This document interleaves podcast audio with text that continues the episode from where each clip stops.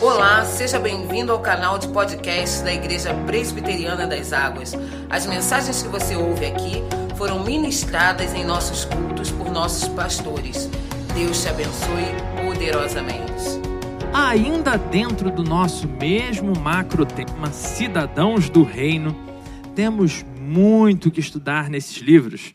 Livros históricos e de preciosidade ímpar para aplicar seus ensinos às nossas vidas. No último domingo à noite, encerramos com um momento em que Elias recebe as diretrizes finais do seu ministério. Quem que ele vai ungir, quem vai dar prosseguimento em cada parte. Os reis da nossa história de hoje ainda são os mesmos daquele período. Acabe em Israel e Ben-Hadad na Síria. Mas isso está prestes a mudar. Eles, havia, eles, havia sido, eles haviam sido aliados há alguns anos é, para derrotar o grande império da Síria. E eles venceram essa guerra. E é importante se lembrar que o nosso pastor frisou várias vezes: a Síria é uma nação, Síria é outra nação. E a coalizão feita de Israel e Síria conseguiram derrotar a Síria. Mas parece que a Síria, de alguma forma, saiu ganhando no pós-guerra. Ela saiu como a grande liderança do mundo daquela época. De maneira que a distribuição dos espólios de guerra não tinha bem sido como foi combinado antes da guerra. E parece que a Síria se deu muito bem e Israel muito mal. E no desenvolvimento dos anos seguintes, Israel havia se tornado apenas mais uma nação vassala da Síria. Uma nação vassala é aquela nação que ela não tem poder para enfrentar as decisões da outra nação e por isso precisa pagar tributos, enviar impostos, se submeter às exigências da outra nação. A nação central, que no caso é Síria. Mas isso ainda não é tudo. Também vimos que nos últimos anos ainda tivemos uma série de problemas em Israel que afetaram toda a região, e um deles foi a grande seca, proveniente lá daquela oração de Elias. E depois daquele vário período de fome e seca, a situação política e econômica só tendia a se complicar mais e mais, principalmente quando uma grande nação como a Síria começa a ter complicações. No texto de hoje, acompanharemos a deteriorização da relação entre os reis dessas duas nações, Israel e Síria. Abra sua Bíblia, primeiro livro dos reis de Israel, capítulo 20. Nós vamos fazer a leitura do versículo 1 até o versículo 43. Então eu peço a sua atenção, porque em alguns momentos do texto eu vou pular alguns versículos para a gente poder caminhar um pouquinho mais rápido. capítulo 20, do 1 ao 43. Diz assim a palavra do Senhor: Ben-Hadad, rei da Síria, ajuntou todo o seu exército. Havia com ele 32 reis, e cavalos, e carros. Subiu, cercou a Samaria e pelejou contra ela. Enviou mensageiros à cidade, a Acabe, rei de Israel, que lhe disseram: Assim diz Ben-Hadad: A tua prata e o teu ouro são meus tuas mulheres e os melhores de teus filhos são meus. Respondeu o rei de Israel e disse: Seja conforme a tua palavra, ó rei, meu senhor, eu sou teu e tudo o que tenho. Tornaram a vir os mensageiros e disseram: Assim diz Ben-Hadad: Enviei-te, na verdade, mensageiros que dissessem: Tens de entregar-me a tua prata o teu ouro, as tuas mulheres e os teus filhos. Todavia, amanhã a estas horas enviar-te-ei os meus servos, que esquadrinharão a tua casa e as casas dos teus oficiais, meterão as mãos em tudo que for aprazível aos teus olhos e o levarão. Então o rei de Israel chamou todos os anciãos da sua terra e lhes disse: Notai e vede como este homem procura o mal pois me mandou exigir minhas mulheres, meus filhos, minha prata e meu ouro, e não lhe neguei. Todos os anciãos e todo o povo lhe disseram: Não lhes dê ouvidos, nem o consintas, pelo que disse aos mensageiros de Ben-Hadad: Dizei ao rei, meu senhor, tudo o que primeiro demandaste do teu servo farei, Porém, isso agora não posso consentir. E se foram os mensageiros e deram essa resposta. Ben-Hadad tornou a enviar mensageiros, dizendo: Façam-me os deuses como lhes aprouver, se o pó de Samaria bastar para encher as mãos de todo o povo que me segue. Porém, o rei de Israel respondeu e disse: Dize-lhe, não se gabe quem se cinge como aquele que vitorioso se discinge. Tendo Ben-Hadad ouvido essa resposta, quando bebiam ele e os reis nas tendas, disse aos seus servos: Ponde-vos de prontidão. E eles se puseram de prontidão contra a cidade. Eis que um profeta se chegou a Acabe, rei de Israel, e lhe disse: Assim diz o Senhor: Viste toda essa grande multidão? Pois hoje a entregarei nas tuas mãos e saberás que eu sou o Senhor. Perguntou Acabe: Por quem? Ele respondeu: Assim diz o Senhor, pelos moços dos chefes das províncias. E disse: Quem começará a peleja? Tu, respondeu ele. Então contou os moços dos chefes das províncias e eram duzentos e trinta e dois. Depois contou todo o povo, todos os filhos de Israel, sete mil. Saíram ao meio-dia. Ben-Hadad, porém, estava bebendo e embriagando-se nas tendas, ele e os reis, os trinta e dois reis que o ajudavam. Saíram primeiro os moços dos chefes das províncias. Ben-Hadad mandou observar que lhes deram aviso, dizendo: Saíram de Samaria uns homens. Ele disse: Quer venham tratar de paz, tomai-os vivos. Quer venham pelejar, tomai-os vivos. Saíram, pois, da cidade os moços dos chefes das províncias e o exército que os seguia. Eles feriram cada um ao homem que se lhe opunha. Os sírios fugiram e Israel os perseguiu. Porém, Ben-Hadad, rei da Síria, escapou a cavalo com alguns cavaleiros. Saiu o rei de Israel e destroçou os cavalos e os carros, e feriu os sírios com grande estrago. Então o profeta se chegou ao rei de Israel e lhe disse: Vai, ser forte, considere e vê o que hás de fazer, porque daqui a um ano subirá o rei da Síria contra ti. Os servos do rei da Síria lhe disseram: Seus deuses são deuses dos montes, por isso foram mais fortes do que nós, mas pelejemos contra eles em planície, e, por certo, seremos mais fortes que eles. Agora vamos pular um pouquinho para o versículo 26. Decorrido um ano, Ben-Hadad passou revista aos sírios e subiu a Afeca para pelejar contra Israel. Também aos filhos de Israel se passou revista. Foram providos de víveres e marcharam contra eles. Os filhos de Israel acamparam-se de frente deles como dois pequenos rebanhos de cabra. Mas os sírios enchiam a terra chegou um homem de Deus e falou ao rei de Israel e disse: Assim diz o Senhor, porquanto os sírios disseram: O Senhor é Deus dos montes e não dos vales, toda essa grande multidão entregarei nas tuas mãos, e assim sabereis que eu sou o Senhor. Sete dias estiveram acampados um de frente dos outros. Ao sétimo dia, travou-se a batalha e os filhos de Israel, num só dia, feriram dos sírios cem mil homens de pé. Agora vamos para o versículo 32, do 32 ao 36.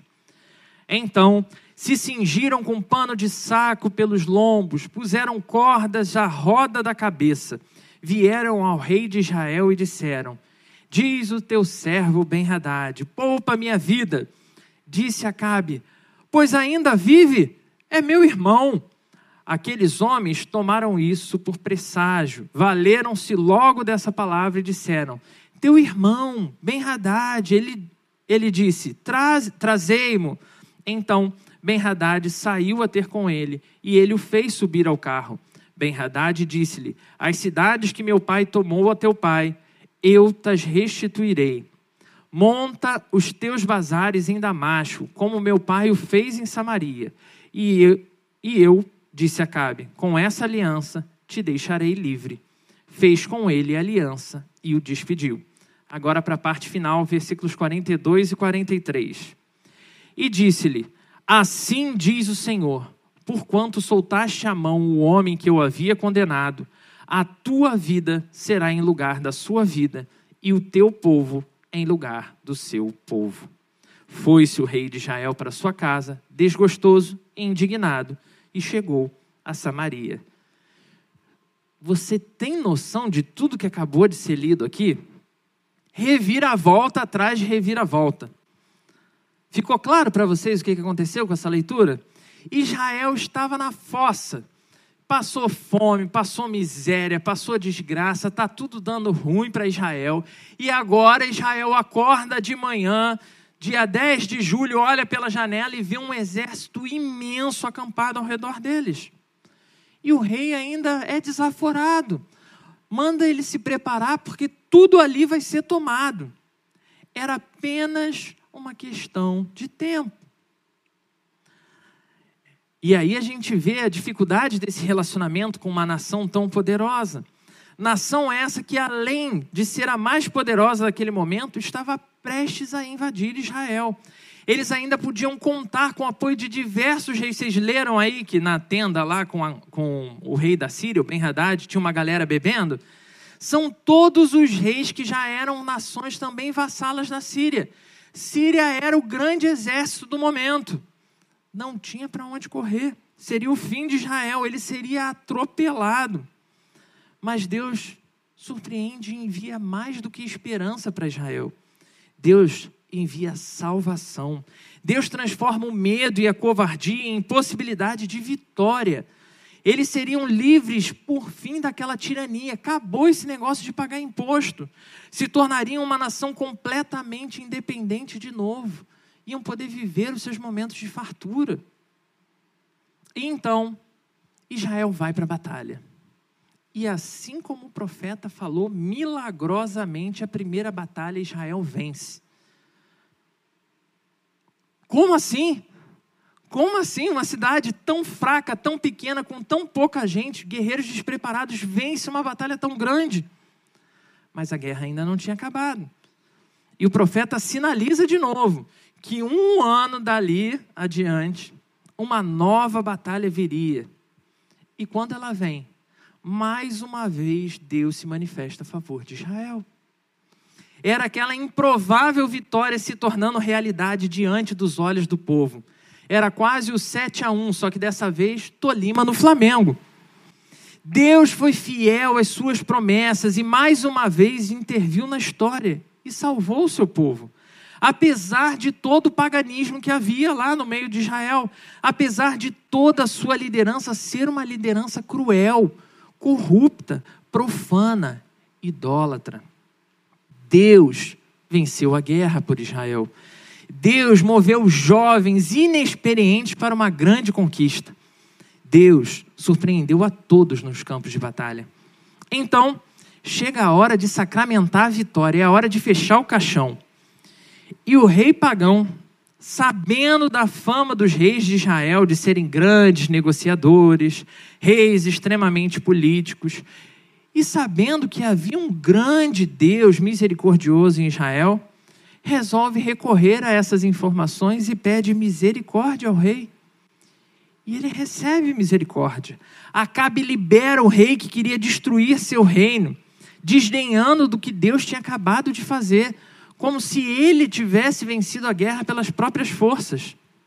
Então, recebe sua recompensa por mais uma vez ignorar as diretrizes dadas pelo Senhor. Vida por vida. Ele viveu, então você precisa morrer. Essa é uma daquelas histórias dignas de filme, sabe? Eu, na minha mente criativa, li todo esse capítulo imaginando as cenas, né? Batalhas épicas, enredo duro, superação e, surpreendentemente, vitória do mais fraco em uma guerra incomparável. Mas, no apagar das luzes, ou se fosse filme da Marvel, depois daquela cena pós-créditos, né? Acabe exibe a corrupção do seu coração mais uma vez. E então por poupar a vida do seu principal inimigo, o principal inimigo do povo de Deus. Acabe agora vai ter que pagar com a vida. E mais do que isso, o povo de Israel também terá que pagar. Sabe aquele momento que você parece ter vencido, tudo deu certo, agora é só celebrar a vitória, é só festejar. Agora imagina que é exatamente nesse momento, momento de êxtase, de vitória, que tudo vai por água abaixo e parece que a sua situação fica pior do que estava antes. Como é que fica o seu coração diante de uma situação dessa? Pensa bem. Essa vitória nos, nos apresenta uma série de questões extremamente preciosas e é por isso que eu quero te convidar a refletir sobre o tema. Preparado para anotar? Derrota e decepção. Perdendo uma guerra ganha. Derrota e decepção perdendo uma guerra ganha. A dívida do senhor Acabe era imensa. Isso só nos últimos, no último mês, eu acho que a gente vem falando quase que aí direto histórias do período do reinado de Acabe. Como a gente viu, ele tinha mandado matar diversos profetas do Senhor em todo Israel. Tinha mandado destruir toda e qualquer referência ao Deus de Israel na nação inteira. Ele queria apagar Deus da memória do povo. Mas Deus ainda tinha um propósito, mesmo com um homem tão mau e corrupto.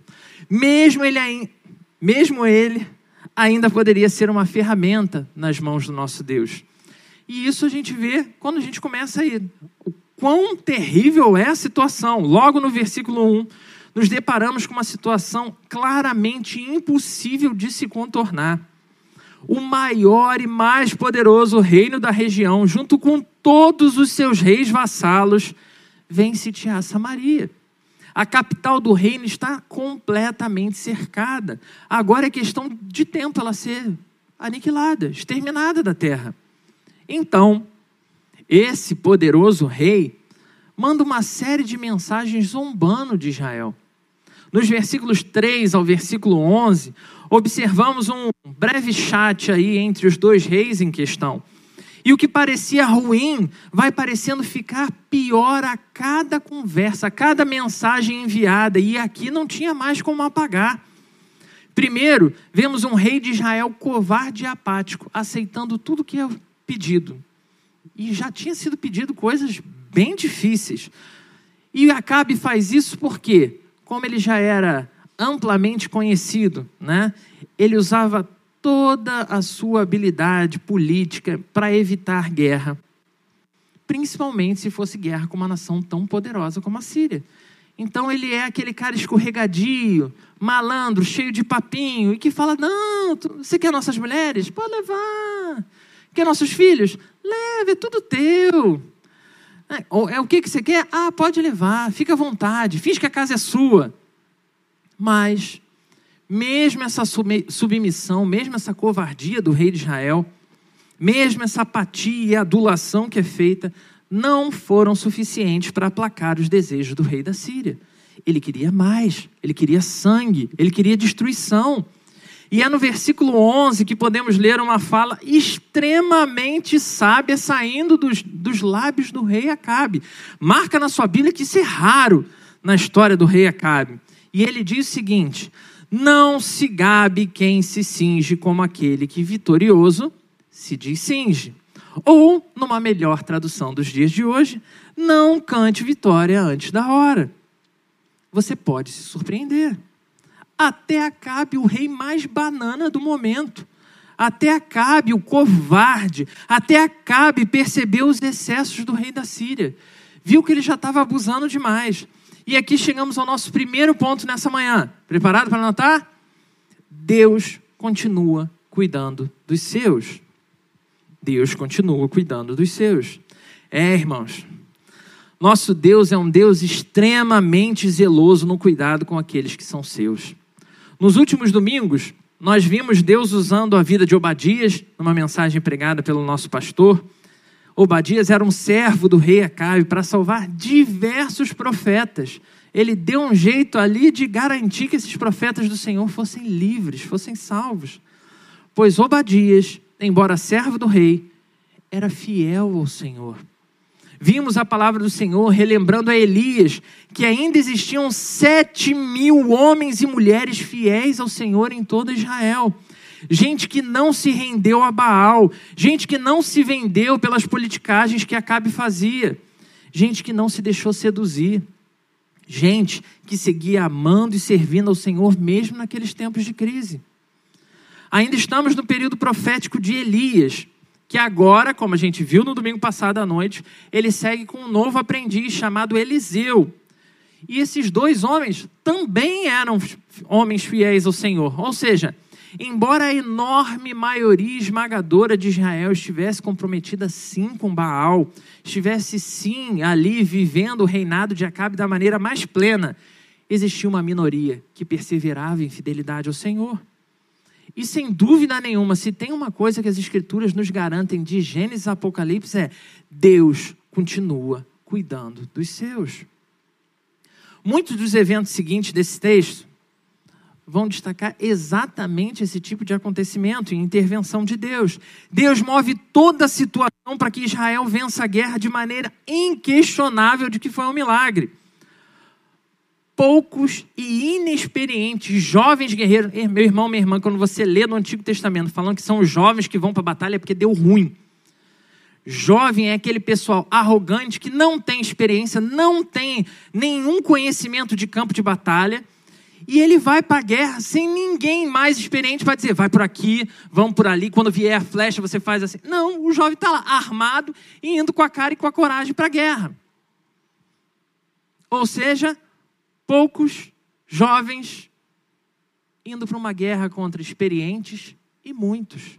Deus usou um governo ímpio para livrar o seu povo de uma situação de maneira extraordinária. Mesmo o mais inadequado rei pode ser instrumento nas mãos do Senhor. E é o que a gente vê acontecendo em Acabe, porque Deus continua cuidando dos seus. Não porque Acabe fosse um servo do Senhor, mas porque dentro do reino de Acabe existiam homens e mulheres fiéis ao Senhor. E isso é sensacional, porque muitas vezes ficamos travados envoltos aos nossos grandes dilemas de vida. E a gente acaba se esquecendo disso, que pertencemos a Deus, que Deus está cuidando da gente, mesmo que esteja difícil, mesmo que esteja, mesmo que esteja doendo. Muitas vezes nos pegamos correndo atrás de situações, correndo atrás de soluções, correndo atrás de negociações que só parecem que vão nos consumir mais e mais. E nessa ânsia de resolver com as nossas próprias forças e habilidades, acabamos nos esquecendo de recorrer ou buscar ao único que pode de verdade nos socorrer. Aquele que está sempre presente, ao Deus infinito que pode todas as coisas. Nos esquecemos que seus propósitos vão além do que os nossos olhos podem ver. Nos esquecemos de que Ele é o Deus do impossível. Mesmo diante do que parecia ser o fim de Israel, Deus ainda tinha o mesmo poder em suas mãos e poderia livrar o seu povo se assim ele quisesse. E aqui surge mais uma vez um alerta para nós. Um alerta que vem sendo repetido ao longo de todo o estudo do livro dos reis, dos dois livros dos reis de Israel e do livro das crônicas. Governante nenhum trará salvação à nação. Coloca isso no seu coração nenhum governante trará salvação à nação. Mas Deus continua sendo a nossa eterna esperança. Não adianta colocarmos nossa esperança em homens, em mulheres, nenhum deles poderá satisfazer as necessidades do meu e do seu coração. Nem como governante de uma nação, a modo macro, né? nem como governante de uma casa. Porque, como a gente falava ainda ontem com os jovens, muitas vezes a gente vive a ilusão de que depois de que a gente casar, aí sim a nossa vida vai ser santa. Eu me masturbo, mas quando eu casar eu vou ser santo. Eu vejo isso aqui, mas quando eu casar não vou ter mais problema. Eu faço isso de errado, mas depois de casar vai ser perfeito. Seja como presidente, governador, prefeito, marido ou pai, seja como esposa ou filha, seja como irmão, nenhum de nós tem esse poder, nenhum de nós tem essa condição de satisfazer todas as expectativas de alguém, de atender as necessidades do coração, e eu não estou falando necessidades superficiais, não. Mas ainda assim, Deus garante que continuará cuidando daqueles que são seus. Então, melhor do que sair pelas ruas procurando o melhor pretendente a líder da nação. Ah, não. Assim, eu vou votar numa das opções, mas eu só não voto no Jackson, que seria a grande solução da nação, porque o Jackson, coitado, né? Não está ali em um partido. Mas ele seria a melhor opção. E a gente continua de novo e de novo transferindo essa solução para pessoas.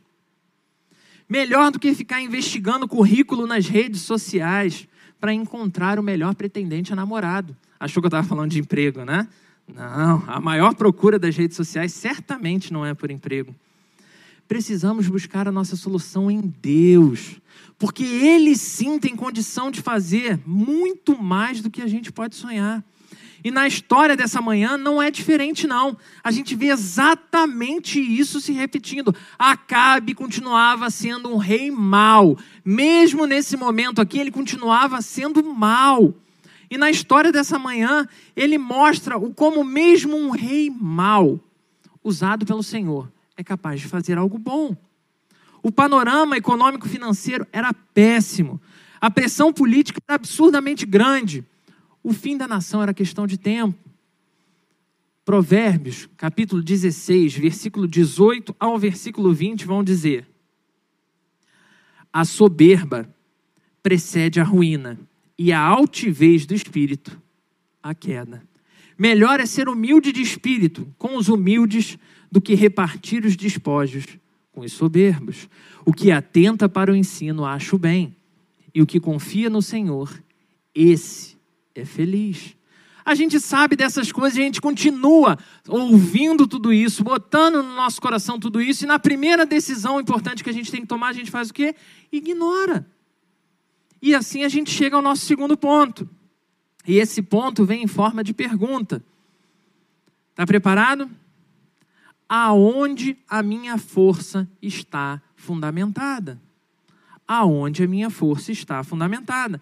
Porque afinal de contas, a gente já sabe que é clara a informação de que Deus continuará cuidando dos seus. Glória a Deus por isso. Mas isso não significa que estamos fundamentando nossas escolhas e decisões ou mesmo a nossa força no Deus que pode todas as coisas. Na conversa descrita aí entre os dois reis, no início do texto de hoje, podemos observar dois homens extremamente poderosos dialogando. Reis sobre as suas nações respectivas, homens que confiavam no poder que eles tinham conquistado ou herdado de alguma forma. Nesse sentido, o rei da Síria é o melhor exemplo de alguém que confia nas suas próprias forças. Ele saiu de um rei que também lutava porque era oprimido, para o grande rei do momento. E isso é exatamente como aquela pessoa que acredita que vai passar num concurso só porque se dedicou. Eu sou o mais dedicado, eu sou mais aplicado, eu vou passar. Ou aquela pessoa que acredita que vai ser sucedido só porque conseguiu um excelente emprego. Agora ninguém me segura mais. Agora Pode o mundo cair lá fora, que meu emprego está garantido. Afinal de contas, agora eu sou servidor público. Ou aquele que acha que se tornou alguém ou alguma coisa na vida só porque conseguiu conquistar algo que ele considera especial. Mesmo que seja uma posição política, mesmo que tenha conseguido muito dinheiro, e eu sei que é o sonho de muitos até que estão no nosso meio. O rei da Síria se achava tanto que chegou até mesmo a olhar para o que aconteceu entre guerras, tá, irmão? Entre batalhas ali. Caramba, uma nação pequena, sem expressão, sem força, conseguiu vencer a gente. Deve ser porque o Deus dele é o Deus das montanhas e a gente estava na montanha. Quero ver ganhar agora é na planície. Vamos ver se esse Deus vai representar eles também lá. Considerando que Deus não ia ter poder para fazer tal coisa. Afinal de contas, como explicar algo tão absurdo? Quem poderia derrotar um rei tão poderoso, com tantos homens? Ele era o melhor e mais poderoso rei daquele momento. Ele era o melhor preparado para aquela situação. Ele achou que só ele tinha as respostas que precisavam ser dadas. Ok, vamos deixar um pouquinho Ben Haddad aí de lado. Vamos olhar para Acabe, porque Acabe não fica muito atrás dele, não. Porque como a gente já falou, Acabe está acostumado a usar todo o seu poder de negociação para resolver toda e qualquer situação. Deve haver um jeito de resolver o problema. Tem que ter alguma palavra que eu vou ali, ó, conversando com o rei, conversando com outro rei, conversando até conduzir para o que eu quero. Talvez ficar ali usando um pouquinho de bajulação. Né? Oh, meu rei, meu grande rei, faz o que você quiser. Talvez usar o brilhante intelecto seja a resposta. Mas mesmo ele, depois que a guerra se tornou inevitável, não tinha mais o que fazer por suas próprias forças. Esses reis não percebiam que mesmo as suas maiores conquistas ainda não significavam nada perto do desesperador momento de ser destruído. Mesmo homens ricos e poderosos sucumbem diante dos poderes que são maiores do que os deles. Seja qual for o poder que te assola, seja qual for a grandeza e o poder daquilo que tem tirado a sua paz, seja qual for a angústia que tem tirado o seu sono à noite, lembre-se: o nosso Deus é ainda mais poderoso que qualquer poder que a gente possa conceber. Mas se a gente já sabe de algo desse tipo, por que é tão difícil para a gente viver uma vida de confiança em Deus? Por que nossas decisões e as nossas forças e a nossa fé continuam fundamentadas em nós mesmos? Vivemos como se a gente fosse eterno. Tudo eu posso fazer depois, tudo eu posso resolver depois, eu vou ter uma outra chance. Afinal, o carnaval tem todo ano, né? Igual vestibular. Afinal, para tudo se dá um jeito. Afinal, tem sempre um jeitinho brasileiro que a gente possa resolver as nossas questões. Nos fundamentamos naquilo que nós conquistamos ou naquilo que a gente tem condição de conquistar. Pensamos sempre na nossa força, no nosso intelecto, na nossa capacidade, nas nossas condições. Nos fundamentamos naquilo que somos capazes de realizar ou naquilo que somos capazes de julgar como melhor. E se alguém pensa diferente de mim, Afinal de contas, sou filho do Deus vivo, né? Eu penso como filho do Deus vivo, eu vivo como Deus, filho do Deus vivo. Como alguém pode pensar diferente de mim? Só se for burro. E aí a gente entra numa série de ofensas que a gente prefere destruir a pessoa para manter a nossa posição. Isso acontece porque, assim como esses reis, continuamos nos colocando no lugar de termos a melhor resposta para tudo. Continuamos acreditando com todo o nosso coração que temos condição de resolver qualquer situação que se levante. Qualquer coisa é fácil. Eu sei como responder. Está com dúvida? Me pergunta, que eu respondo. Meu irmão, minha irmã, em nome de Jesus, eu quero que você reflita com toda a sinceridade do seu coração, não diante de mim, mas diante do Senhor da sua vida. O que tem ocupado o lugar de Deus no seu coração? O que tem dominado os seus pensamentos dia após dia? E agora, sendo bem mais, né, aí espetando mesmo para a gente poder catucar todas as nossas idolatrias. Que inteligência suprema é essa que você acha que você tem? Que poder, que habilidade, que capacidade, que conquista é essa que você acha que você tem, que ninguém tem como você? Você sabe que só existe um Messias, não sabe? Você sabe que o Messias prometido veio a Israel. Você sabe que o Messias veio, morreu, teve que passar um tempo morto, teve que ressuscitar, e porque ele ressuscitou, a nossa esperança toda é canalizada para ele, seja antes da vinda dele, seja depois da vida dele. Sabe por que essas coisas são tão difíceis? Porque continuamos fundamentando nossa fé em todo tipo de coisa, em todo tipo de pessoa. Isso significa que nós vamos sucumbir, nós seremos atropelados em batalha. E assim, a gente chega ao nosso terceiro ponto. E para compreendê-lo, precisamos olhar para um terceiro personagem da nossa história: o profeta desconhecido. Esse aqui é aquele personagem bônus da história, né? Porque a gente ouviu falar muito aí desses dois reis. O cara foi mega importante nessa história que a gente acabou de ler. Mas ninguém se preocupou em anotar o nome do cara. quem era esse profeta aqui? Você percebeu que não tem o nome dele? Mas se você for no original, você vai se dar conta que também não tem o nome dele. E quando os reis, a gente volta aí, né? E quando os reis mostram todo o seu poder, todo o seu orgulho, eles continuam confiando no seu poder e na sua capacidade. E, portanto, eles conseguem deixar o seu nome na história. Eles conquistam coisas, mas coisas que passam, coisas que quebram, coisas que não são definitivas. Esse profeta desconhecido confiou unicamente em Deus e fez única e exclusivamente o que era esperado dele, nem mais nem menos. Elias foi o grande profeta desse período da história. Mas sabemos que esse profeta aqui certamente não é Elias, porque está completamente fora da rota que Elias vinha traçando.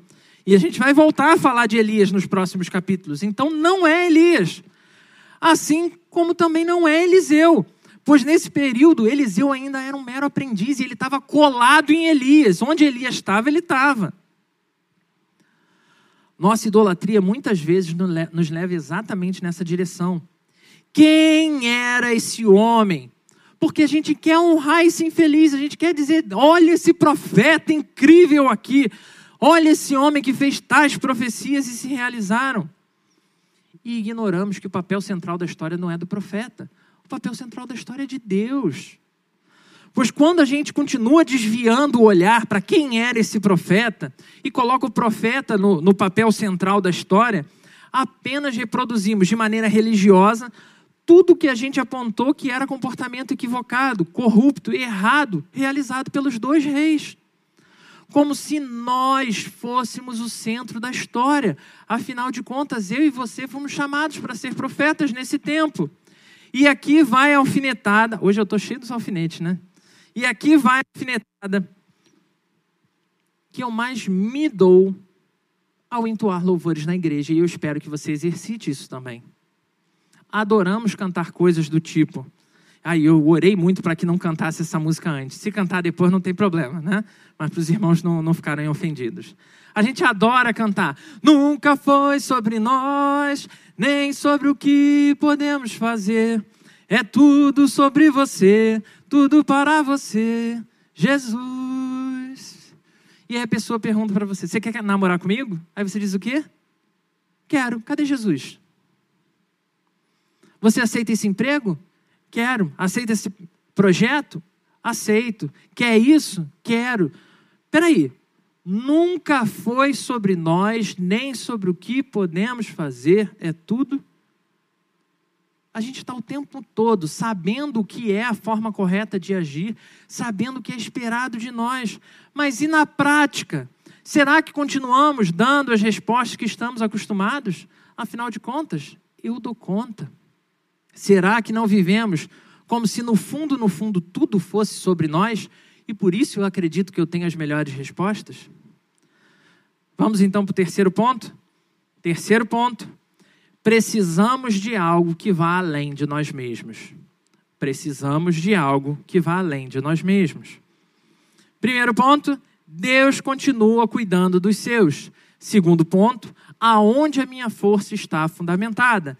Terceiro ponto, precisamos de algo que vá além de nós mesmos. E nesse quesito, parece que o único que pode nos servir como exemplo aqui é o profeta, embora desconhecido ele recebeu a missão de ir até o rei Acabe num momento crítico. E ele apresenta as palavras de Deus que Acabe, de um Deus que Acabe repudiava. Logo, se colocou em risco. Ele foi confiando no Deus que o designou para aquela missão. E ele fez o que tinha que fazer. Independentemente do que aconteceria, o profeta foi e falou o que era para ser falado porque a sua missão era maior do que a sua própria vida. Ele entendia o que ele tinha que fazer, estava claro diante dele. E isso é por si só sensacional. Afinal, como a gente já repetiu várias idas de Elias lá diante de Acabe, né? facilmente ele podia ser morto. Mas graças a Deus não é isso que acontece. Sim, olhar para a vida do profeta nos faz ver essa, essa nossa necessidade de algo para além de nós mesmos. Um cara que ele podia satisfazer as suas próprias vontades e dizer, não vou. Mas ele entendeu a sua missão, ele vai lá e faz. Ele enxerga para além dele. Mas vamos olhar para o rei de Israel. Ao olharmos mais uma vez para o rei Acabe, podemos dizer que ele estava num momento de desespero completo. Ou seja, qualquer ajudinha é bem-vinda. Sabe aquele momento que você já está lá nas suas últimas e você fala assim: seja o Deus que mandar, o que mandar eu vou me agarrar. Conheço algumas pessoas assim. Então, antes de a guerra começar, vemos esse Acabe, desesperado, percebendo que ele não daria conta mesmo com todo o seu poder de negociação. Ele precisava de algo mais. Ele precisava de algo maior do que ele. Aquela guerra era impossível para ele. Logo, ele também precisava de algo que fosse além dele mesmo. E Deus surpreende Acabe, lhe dando a vitória nas duas batalhas. Nos versículos 31 ao 43, percebemos também uma completa mudança de atitude no rei da Síria. Depois, se você tiver tempo, dedicação, quiser conhecer mais a fundo a história, dá uma lida nesse capítulo por inteiro. Você vai ver vários detalhes aí que a gente precisou pular para a gente ganhar algum tempo, que são sensacionais e a gente vai vendo Deus conduzindo as coisas, amarrando a história. Percebemos que esse rei, todo arrogante, todo poderoso, todo imponente, agora, depois que ele é derrotado, que ele não tem mais para onde correr, ele tenta negociar a paz. Mas como que ele ia negociar a paz depois de tudo que ele fez, tudo que ele falou? Agora parece que não tem como. Ele precisava de algum socorro para além dele. E é aí, nesse desespero da derrota, que a gente vê de novo Deus usando tudo e todos. Porque muitas vezes é o estímulo que eu e você precisamos para nos arrepender, para de novo nos humilhar diante de Deus lembrar que nós não somos os salvadores nem da nossa própria vida, o que dirá de mais alguém? E parece ser o que mesmo esse rei pagão faz. É como se ele e toda a sua liderança dissessem: Não temos ouvido que o Deus de Israel é um Deus misericordioso? A gente nem acreditava que esse Deus existia. Aí agora perdi a guerra, eu ouvi que esse Deus aí é misericordioso, cara. Não é assim que contam por aí? Só esse Deus podia livrar os, os sírios da mão de Acabe. Não se engane, pois, embora cheio de autopreservação, esse é o arrependimento que é trazido pelo Evangelho. Um arrependimento que flui da preocupação, da misericórdia de Deus em Jesus Cristo. E o mais surpreendente é perceber que sempre há e sempre haverá perdão em Jesus Cristo. Mas e aí de novo vem o mais, né? Embora tenha contemplado o poder de Deus, o rei da Síria não deseja ter nenhum relacionamento com ele. E foi por isso que ele perdeu a guerra que era ganha. Era só passar por cima de Israel. E perdeu de maneira extremamente humilhante. Exatamente como acontece com Acabe. Que mais uma vez contempla o socorro celestial vindo a favor dele e, mesmo contemplando o poder de Deus, prefere voltar às renegociações políticas.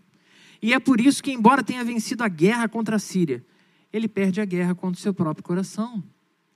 Todos precisamos de algo que vá além de nós mesmos, um socorro que seja mais eficaz do que as nossas próprias forças, um poder que vá além do que conseguir conquistar ou produzir algo específico. Precisamos do Deus de Israel nas nossas vidas. Mais ainda que isso, precisamos de um Deus relacional que nos auxilie não só nos momentos de crise, nos momentos de destruição, nos momentos tenebrosos, mas precisamos de um Deus ali, diário, pessoal, que nos auxilie em cada pequeno processo de decisão da nossa vida, que nos ajude a manter as esperanças nos momentos mais difíceis, mas que nos auxilie também a manter a humildade nos momentos de vitória. Porque não é possível que tem de homem servo e serva do Senhor, porque ganhou alguma coisinha na vida querendo dar lição de moral nos outros, é de novo respondendo às idolatrias do próprio coração. Nos versículos finais do nosso texto, Acabe está voltando todo feliz para casa. já venceu a guerra, já renegociou a paz com a Síria. Parece que deu tudo certo. Agora é só vitória, só celebrar.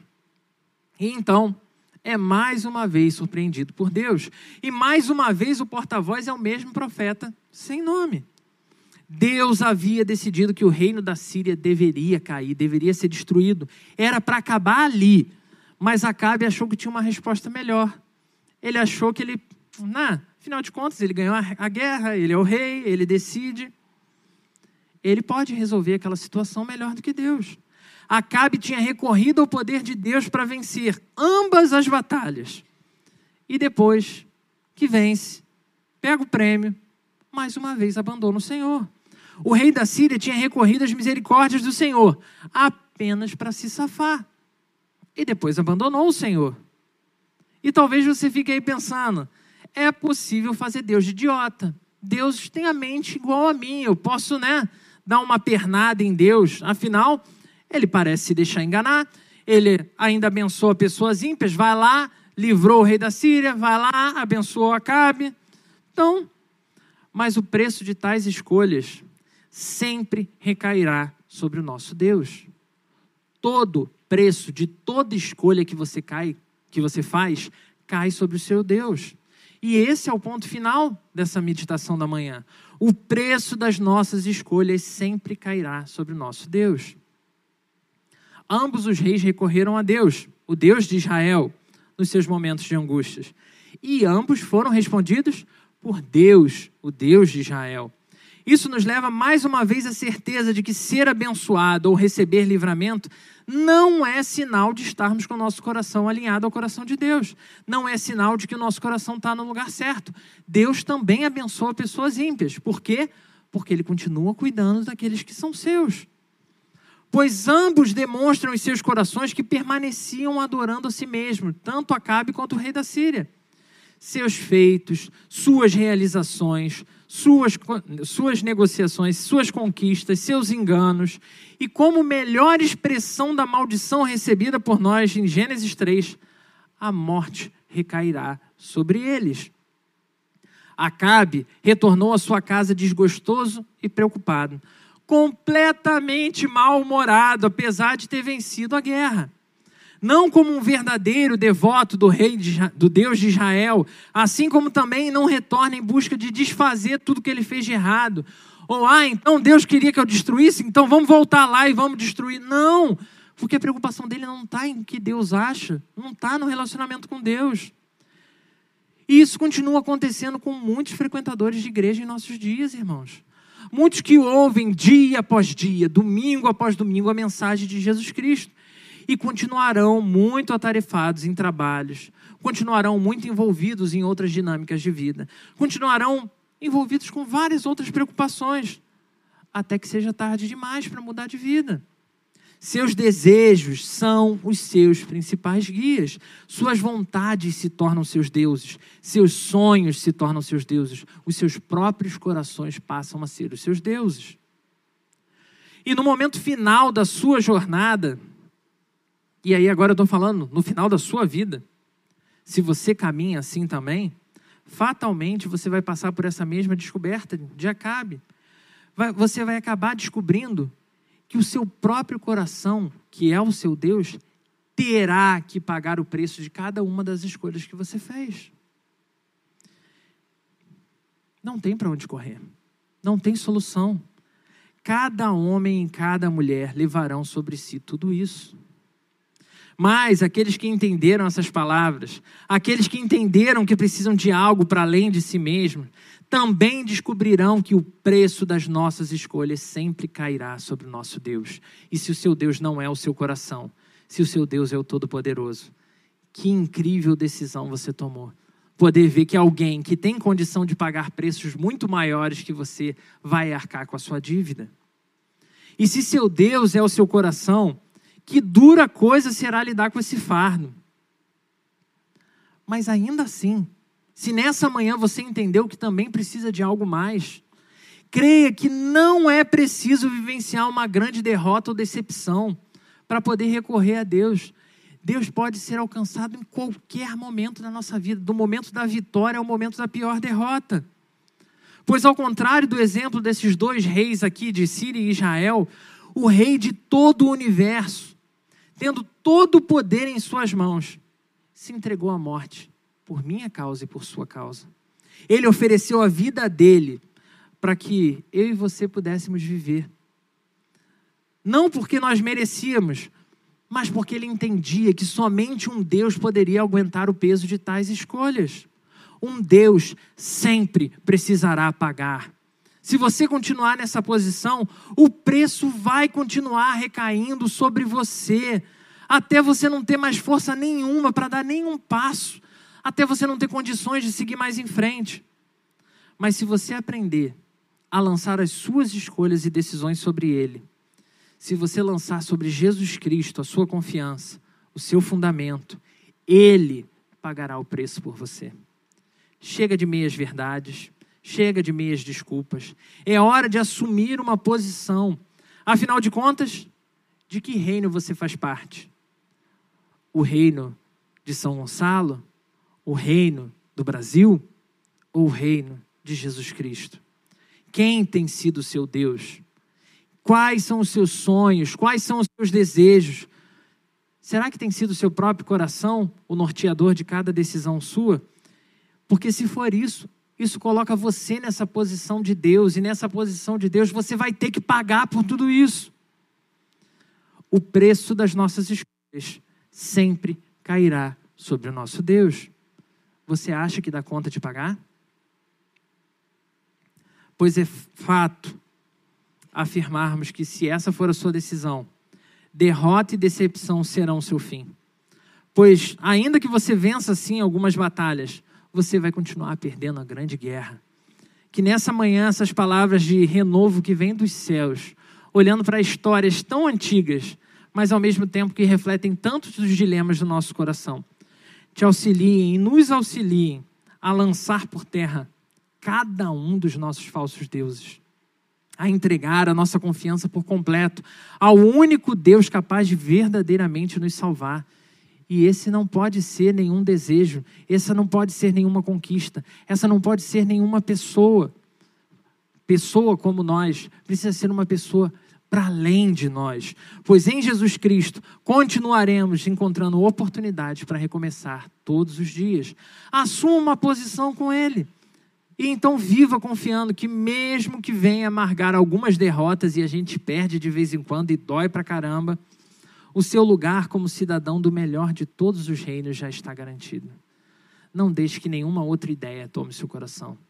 Não venda a sua posição no reino para ganhar um status em um outro reino passageiro, transitório e que vai te levar à derrota e decepção.